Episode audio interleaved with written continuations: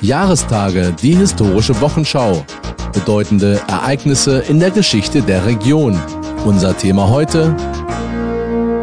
Über einen Grenzgänger zwischen Wissenschaft und Politik. Der Erste Weltkrieg hatte deutlich gemacht, welch furchtbare Folgen militaristisches und nationalistisches Denken hat. Folgerichtig trat der Völkerbund für eine Schulbuchrevision auf internationaler Ebene ein. Er hatte erkannt, dass Schulbücher eine Schlüsselrolle bei der Vermittlung von Feindbildern und Vorurteilen haben. Nach dem Zweiten Weltkrieg setzte die UNESCO diese Arbeit fort, und hier kommt Georg Eckert ins Spiel. Während des Krieges war er als Offizier in Griechenland stationiert gewesen. Unter dem Deckmantel seiner offiziellen Tätigkeit als Meteorologe hatte er Kontakt zum griechischen Widerstand aufgenommen.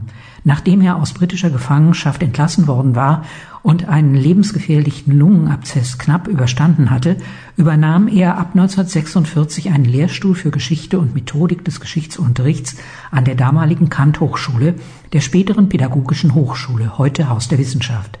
1951 gründete er mit Hilfe der Gewerkschaft Erziehung und Wissenschaft in Braunschweig, Eckert war SPD-Mitglied, das Internationale Schulbuchinstitut, dessen Leiter er bis zu seinem Tode blieb. Was zunächst so etwas wie ein Ein-Mann-Unternehmen war, entwickelte sich dank der guten Vernetzung Georg Eckerts zu einem internationalen Player, um es mal neudeutsch zu formulieren. 1964 wurde der studierte Historiker und Ethnologe Präsident der deutschen UNESCO-Kommission.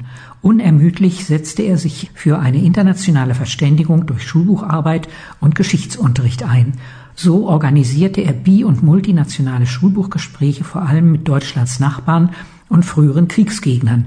Eine wichtige Rolle spielten hierbei die deutsch-französische und die deutsch-polnische Schulbuchkommission. Erstere legte das Ergebnis ihrer Arbeit 1951 vor mit dem etwas sperrigen Titel Deutsch-französische Vereinbarung über strittige Fragen europäischer Geschichte. 1975 folgten die bis heute kontrovers diskutierten Empfehlungen für Schulbücher der Geschichte und Geographie in der Bundesrepublik Deutschland und in der Volksrepublik Polen. Aus der deutschen Politik gab es in beiden Fällen Rückenwind für das schwierige Ringen der Beteiligten um eine wissenschaftlich belegte und ausgewogene Darstellung der konfliktreichen Vergangenheit. In der Ära Adenauer ging es um die Versöhnung mit Frankreich. Willy Brandt verfolgte in den 70er Jahren seine neue Ostpolitik. Legendär und in vielen Schulbüchern zu finden ist sein Kniefall in Warschau.